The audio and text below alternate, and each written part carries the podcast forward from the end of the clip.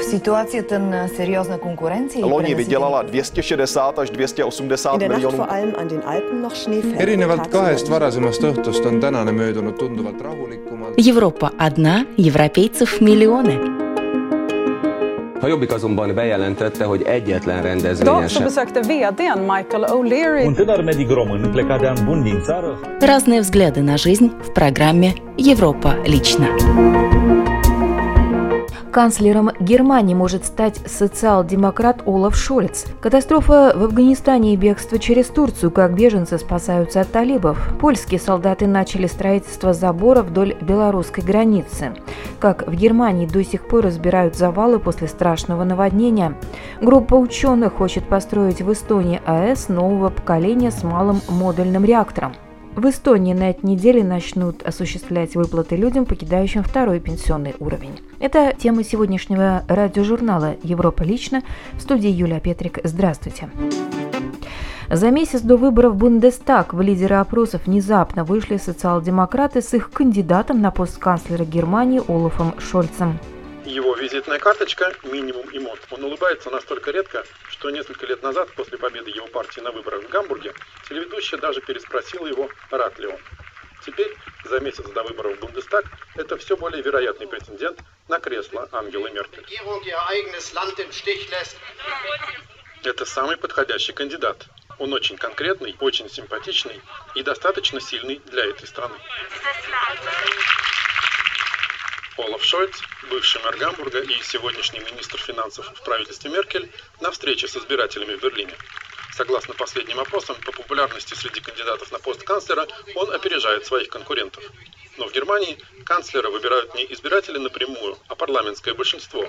И здесь та же тенденция. Социал-демократическая партия все отчетливее выходит вперед. Так что не исключено, что эра Ангелы Меркель закончится провалом ее партии на выборах и уходом в оппозицию. В самой партии Меркель растет беспокойство в связи с падением рейтингов кандидатов в канцлеры Армина Лашета и его пиар-провалами, самый известный из которых – неуместный смех во время визита в зону бедствия после наводнений на западе Германии. Популярность второго конкурента Шольца в борьбе за кресло канцлера Анны Лены Бербак от партии «Зеленых» тоже пошла на убыль в связи с обвинениями в плагиате и незадекларированными вовремя побочными доходами. Кроме всего прочего, Шольц делает ставку на свой опыт политика федерального уровня, единственного из тройки претендентов. У нас большие задачи на ближайшие десятилетия, но у меня такое впечатление, что многие граждане страны хотят перемен, хотят обновления и хотят правительства, которым управляют социал-демократы. Это чувствуется не только по опросам, но и на улицах и площадях Германии. Социальная справедливость, защита климата и немного о налогах ключевые темы его кампании. Наблюдатели описывают секрет его успеха так. Чем меньше он говорит, по контрасту с конкурентами, тем выше его рейтинг. В ходе воскресных теледебатов на первые три вопроса он ответил простым словом «нет» и только потом разговорился. Обозреватели отмечают, что кандидат в канцлеры от социал-демократов, по сути, обещает немецким избирателям то, за что они так любили Ангелу Меркель. Стабильность, спокойствие и немножко изменений. За последние годы Турция уже приняла миллионы беженцев. После победы радикального движения «Талибан» в бегство обратились тысячи афганцев. Но, как и многие другие страны, Турция теперь закрывает свои границы для беженцев. Подробнее в сюжете Deutsche Welle. Полицейский рейд в городе Ван, на востоке Турции. В заброшенном доме стражи порядка обнаружили 25 человек. Это беженцы из Афганистана. Несколько недель они пешком шли через весь Иран, а потом пересекли границу с Турцией. Мы должны были бежать оттуда. Талибы убьют нас, если мы вернемся. В Афганистане идет война, в Пакистане мы также не могли оставаться. Мы здесь не для развлечения, а потому что в Турции ситуация лучше. Большинство афганцев, попадающих в страну таким образом, хотят двигаться дальше на запад, в Стамбул. За последние годы Турция приняла почти 4 миллиона беженцев из Сирии и сотни тысяч из Афганистана. Многие из них живут сейчас здесь, в Стамбуле. Это изменило город, и в последнее время из-за мигрантов все чаще возникают конфликты. Кого бы мы ни спрашивали о сложной ситуации в Афганистане, ответ всегда тот же. Беженцев мы больше принимать не можем. Яхья Исмаил Заде приехал из Афганистана 6 лет назад. С тех пор отношение к беженцам в Турции сильно изменилось и становится все более враждебным, говорит он. Эти кадры вызывают у него особое беспокойство. В середине августа в Анкаре разъяренная толпа громила магазины и машины, принадлежавшие сирийцам. Беспорядки были спровоцированы сообщениями о том, что сирийцы якобы зарезали турка во время драки. Я благодарен за то, что нахожусь в Турции, но больше не чувствую, что мне здесь рады. Я бы сказал, что 80% жителей изменили свое отношение к мигрантам и больше просто не хотят их здесь видеть. После инцидента в Анкаре мне стало действительно страшно. Пандемия коронавируса еще сильнее усугубила и без того тяжелую экономическую ситуацию в Турции. Выросли и цены, и уровень безработицы. Многие турки возлагают вину за это в том числе и на мигрантов. Benim torunlarım, çocuklarım iş bulmakta sıkıntı çekiyor. Мои дети и внуки не могут найти работу, даже низкооплачиваемую. Это все из-за иностранцев. Они приезжают сюда и работают за гроши, а мы не можем за ними угнаться. Onunla biz rekabet edemiyoruz. O daha ucuza çalışıyor. Поразительно, насколько нетерпимым стало даже мое поколение. Даже те, кто раньше говорил, это же тоже люди, им нужна наша помощь. Даже они изменили свое мнение. Biraz da Пусть о них позаботится Евросоюз и прежде всего Германия. Они живут гораздо лучше, чем мы. Почему бы им не принять побольше беженцев? Elin, alt- elin altına taşın o da soksun. Турецкая армия усилила контроль на границе с Ираном. Здесь турецкие власти продолжают возводить стену высотой в 3 метра, чтобы преградить путь беженцам. Президент Реджеп Таип Эрдоган говорит, что Европейский Союз должен делать больше, вместо того, чтобы полагаться только на Турцию. Турция не обязана быть европейским центром размещения беженцев. Эти афганцы приехали из страны, в которой опасались за свою жизнь, в страну, в которой им не рады. Для молодых людей, которые перешли границу возле города Вана, здесь путешествие заканчивается. Полиция отвозит их в центр депортации. Там будет решено, что с ними будет дальше. Польша тем временем возводит забор из колючей проволоки на границе с Беларусью, чтобы остановить беженцев, сообщает Франкфуртер Альгемайна. Высота преграды составит 2,5 метра, длина 180 километров, что составит почти половину протяженности всей границы. К тому же польские власти удвоили число солдат на восточном рубеже. По мнению нескольких восточных государств Европейского Союза, белорусские власти месяцами целенаправленно перебрасывают границы тысячи беженцев из Персидского залива и Афганистана. По их мнению, таким образом они хотят отомстить за санкции Запада против Беларуси.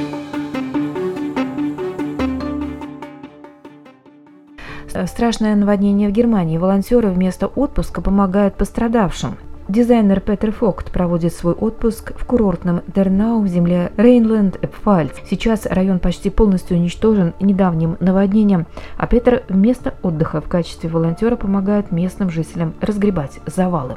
Городок Дернау в долине реки Ар. Прежде чем приступить к его восстановлению, необходимо убрать завалы. Да, у нас тут теперь дороги не очень. Петер Фокт – один из многочисленных волонтеров, прибывших в зону бедствия. Он увидел по телевизору масштабы разрушений и, будучи ландшафтным дизайнером, решил прийти на помощь. Знакомый бесплатно одолжил ему на время свой рабочий трактор с прицепом. В середине июля река Ар вышла из берегов. Потоки воды нанесли колоссальный ущерб городкам и деревушкам в долине. Более 130 погибших среди местных жителей, сотни пострадавших. Только в Дернау в результате наводнения было разрушено 540 домов. Теперь 40-километровая долина реки Ар стала самой протяженной стройплощадкой в мире. Отсюда необходимо вывести тысячи тонн мусора. Крупные обломки, измельченный мусор, все это сначала сбрасывалось в одно место, а теперь вот разбираем при помощи экскаваторов. 58-летний отец семейства из-под Мюнстера приехал сюда на тракторе, как он сам говорит, проводить отпуск и повстречал здесь множество единомышленников. С севера и юга, с востока и запада. Здесь люди из Австрии, Швейцарии, Голландии. Все работают вместе. Это очень здорово. Но это вовсе не означает, что все хорошо организовано. Совсем наоборот. В Дернау полный хаос. Там впереди ведутся грунтовые работы, а мы возим мусор в другую сторону, на свалку. И все едем по этой узкой дороге. Ох, приходится ждать подолгу. Очередь Петра на погрузку подходит только минут через 10, но в Дернау по этому поводу никто не переживает. Обычно я перевожу по 16 тонн, но тут так нагрузили, что это точно все 20. Ведь тут никаких правил дорожного движения нет. Каждый ездит как может.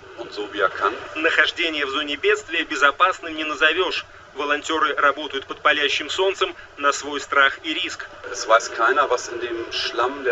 Никому не известно, что там под грязью и илом, которое нанесло сюда отовсюду. Бытовой мусор, химикаты фермеров и виноделов или канистры с горючим. Здесь полным-полно всякого хлама, покрытого пылью. Никто не знает, чем мы тут дышим. Но Петр и не думает уезжать. Наоборот, он хочет продлить свой отпуск в долине Ара еще на несколько дней. Группа ученых хочет построить в Эстонии АЭС нового поколения с малым модульным реактором. В стране все чаще звучит мнение, что Эстонии необходима атомная электростанция. Журналисты эстонской общественной телерадиокомпании пообщались с людьми, которые пытаются развивать в Эстонии атомную энергетику.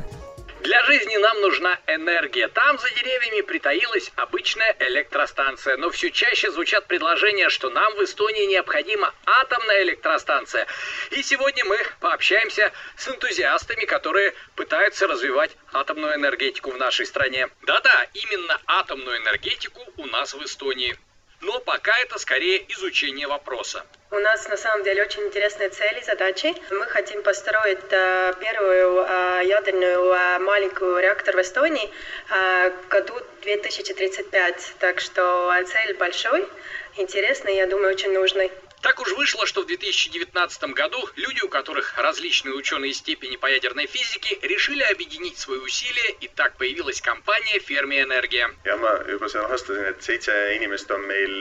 У нас семь учредителей, люди с докторской степенью. У нас есть специалист по водороду с докторской степенью. Затем у нас есть инженеры и Диана, член совета директоров в области планирования и окружающей среды. В целом у нас работают 12 человек. Ферми Энергия – единственная компания в Эстонии, которая исследует эту тему. У нее есть партнеры в других странах, например, в Швеции, Польше и Чехии. Я бы сказал, что глядя на текущую климатическую ситуацию, на цены квот на СО2, глядя на возможности, которые существуют в Эстонии, создание малого ядерного реактора в Эстонии не только реально, но и неизбежно, потому что у нас не совсем тот климат, чтобы повсеместно использовать ветрогенераторы или солнечные батареи, но потребление электроэнергии в будущем увеличится, и атомная станция сможет нас обеспечить энергией по разумной цене.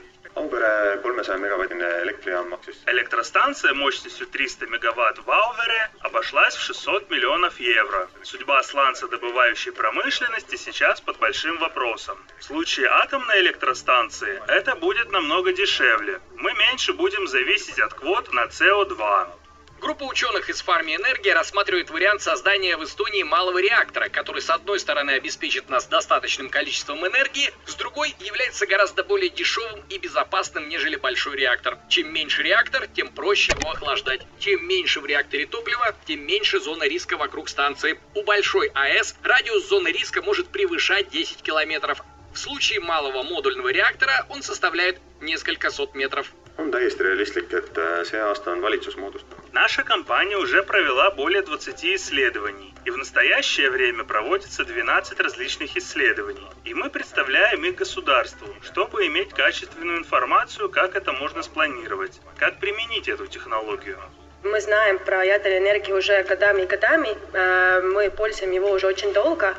К сожалению, да, у нас был такая плохая, плохой инцидент, как как Фукушима или как Чернобыль, но на самом деле эта технология, чего мы рассматриваем, это маленький реактор, такие технологии, что были Фукушима и, и в Чернобыле, они уже не пользуются. Так что на самом деле мы говорим, ну мы не можем сравнивать, например, Жигули с Тесла, да, они совсем разные технологии. В качестве топлива на атомной электростанции обычно используется уран, Точнее, прессованные таблетки из диоксида урана. В топливных таблетках инициируется управляемая цепная реакция. Такая реакция выделяет тепловую энергию, которая передается в воде в реакторе и преобразует ее в пар. Пар направляется в турбину, как на сланцевых электростанциях, которая приводит в действие генератор, вырабатывающий электричество. Э, Мы ведем переговоры со всеми сторонами. Об этом говорилось на недавнем заседании комиссии Риги Когу по экологии и экономике. Все стороны понимают, что этот вид энергии требует серьезного изучения, и что они поддерживают работу, созданной правительством рабочей группы по атомной энергии. И я считаю, что это правильный подход. Сегодня еще рано говорить с уверенностью, что мы строим. Нужно изучать, нужно что-то выяснять, и тогда можно формировать позицию. Мы провели опросы общественного мнения, и более 50% опрошенных заявили, что малый реактор должен быть рассмотрен для Эстонии. Принимать решение о том, нужна ли нам атомная станция, будет правительство. Принципиальное решение после всех необходимых исследований можно будет принять ориентировочно в 2024 году. В Эстонии на этой неделе начнут делать выплаты людям, покидающим второй пенсионный уровень.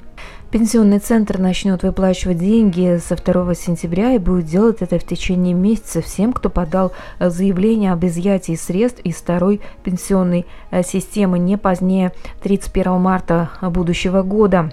Прекратив платежи, человек считается вышедшим на пенсию с точки зрения второго пенсионного уровня, и дальнейшие платежи в нее он делать не может. Это означает, что с его брутто дохода больше не будет удерживаться 2% для перечисления в накопительную пенсию. По оценке финансовой инспекции у пенсионных фондов достаточно для этого средств. И на этом программа «Европа лично» сегодня подошла к своему завершению. В передаче были использованы материалы медиа-холдинга Deutsche Welle, эстонской общественной телерадиокомпании. В студии была Юлия Петрик. Встретимся на будущей неделе с новыми событиями.